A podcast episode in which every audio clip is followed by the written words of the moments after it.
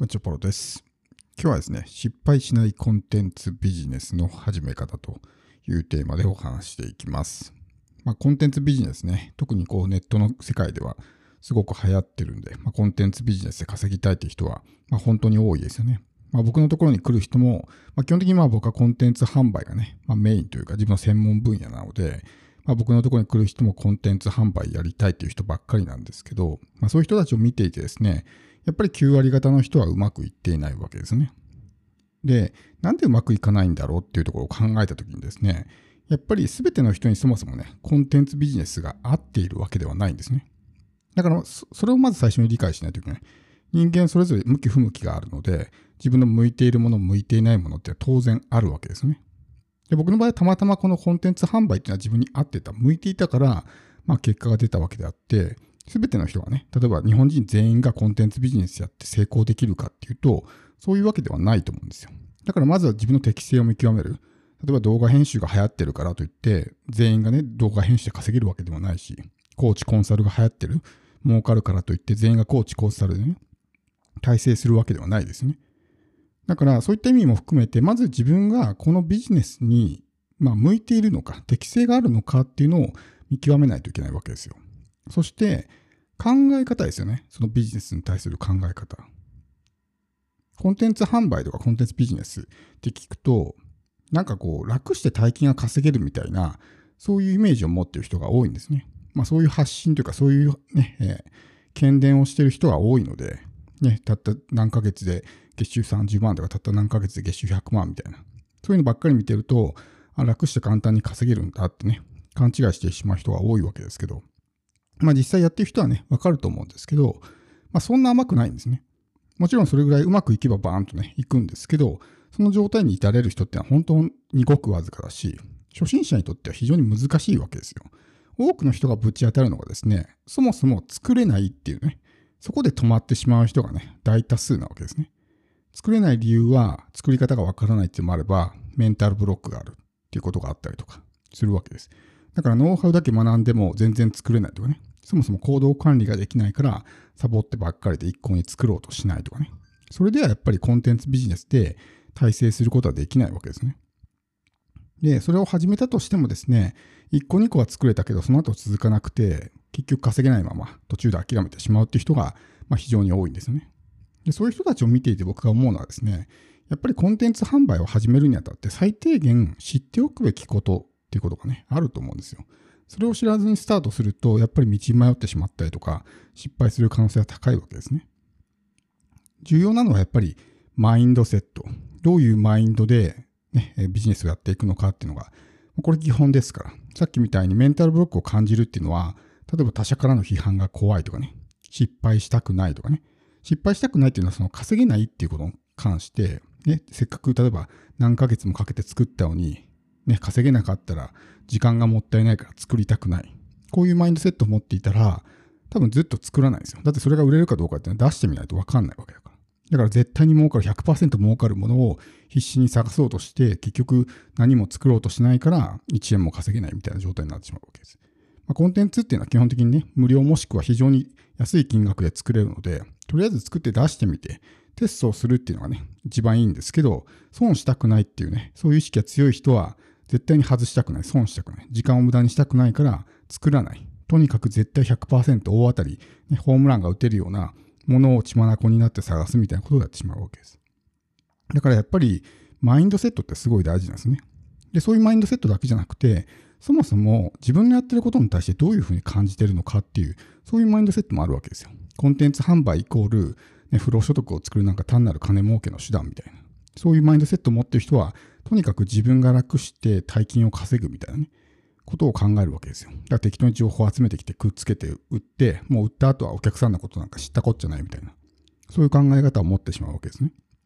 そうすると、まあ、短期的には稼げても、絶対信用を落とすことになるんで、長期的に生き残っていくのが難しくなるわけです。かたや、じゃあコンテンツ販売っていうのは、ね、自分のスキル、知識、経験を生かして、それを必要としている人に届けて、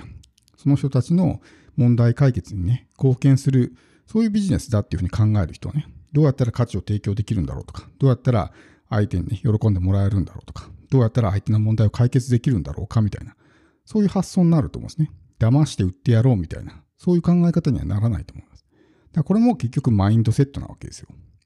だからやっぱこのマインドセットを正しく持っていないとうまくいかない。もしくは短期的に稼げてもその後続かないっていうふうになっちゃうわけですね。そしてもう一個考えないといけないのが戦略なんですよ。この戦略を意識してる人って、まあ、コンテンツ販売だけに限らず、戦略全然考えてない人って多いと思うんですよ。なんかとにかく目先のことばっかずっとやってるみたいな人。っていうのは、こう、なかなかビジネスは拡大していかないとかね、ずっと同じことを繰り返してるみたいな。例えば自分が Kindle 出版を始めて、出せるようになったらひたすら Kindle 本をね、出し続けるみたいな。これは戦略が欠如してるわけですね。このままこのペースで続けていったら、例えば1年後はどれぐらいの収入になってるんだろうとか、ある程度計算ができると思うんですよ。で、あこのスタンスでやってたら、もうこれ以上収入があんまり伸びないなと思ったら、違うことをやるとかね、もうちょっと高いものを売るとか、ね、もっと別の形の商品を作るとか、っていうふうにキャッシュポイントを増やすとかね、やっていかないと、同じことをひたすら繰り返していてもね、うまくいかないわけですし、コーチングとかコンサルティングをね、売るにしても、目先のお金ばっかり追いかけて、無理やりね、商品売りつけてみたいな。で、明らかにね、金額に見合わないような、まあ、内容の薄いね、自分の商品バックエンド売ってしまったら信用を落としてしまうとかね。だったらあえて売ろう、そう高いのを売ろうとするんじゃなくて、まずはお試し価格でね、安い金額で提供するとか。これもまあ戦略なわけですよ。あえてその収益を急がないとかってね。まあ、うまくいく人というか、大きく稼ぐ人、長期的に成功する人っていうのは、まあ、その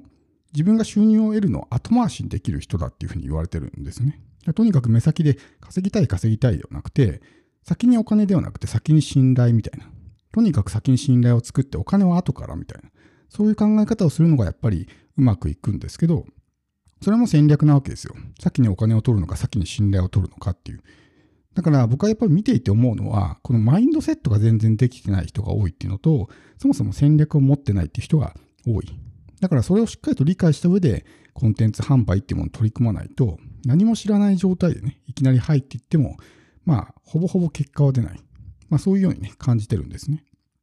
なので、最近またね、新しい、まあ、無料コンテンツを作ったんですけど、コンテンツビジネススターターキットってね、まあ、初心者向けのやつ。その中ではもちろんそのコンテンツ販売の実際のね、どういうふうに作るみたいな話もしてるんですけど、どちらかというとね、そのさっき言ったような話、そもそもコンテンツビジネスをあなたがやるべきなのかとか、そういう話をしていたりとか、あるいはマインドセットですね。マインドセットに関しては、ちょっとかいつまんでね、必要なものだけをピックアップして出してるんですけど、まあ、しっかりとね、コンテンツビジネスのマインドセットを学びたい人は、僕のオーディオブックがあるんで、オーディオブックのコンテンツビジネスの第1巻ですね、ボリューム1でマインドセットの話をしてるんで、まあ、そこで詳しくは話してるんですけど、中でも特に重要なものをね、そのスターターキットの中に入れてます。あとは戦略ですよね。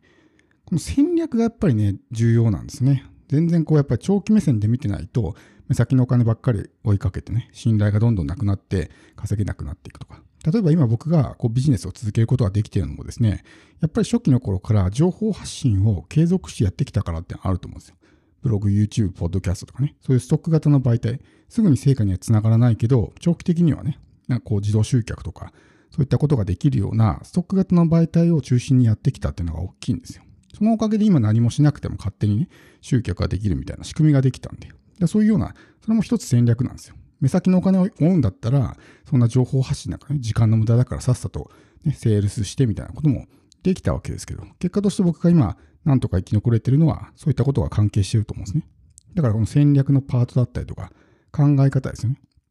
コンテンツ販売やってる人の多くは、例えば Kindle にコンテンツ出してポンって置いといて終わりとかね、ユーデミに出して公開してほったらかしとか、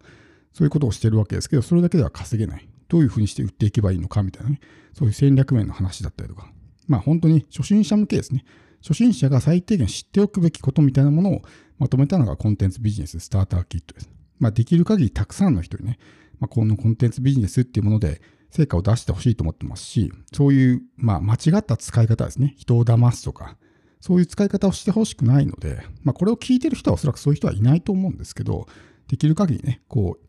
いい形というか、世の中に役に立つような形でコンテンツを提供していくっていう人が増えるわと、まあ、そういう思いを持って、ね、この無料コンテンツを作りました。興味ある人は概要欄にね、リンクを貼っておくので、無料でゲットできますからね、そこから受け取ってください。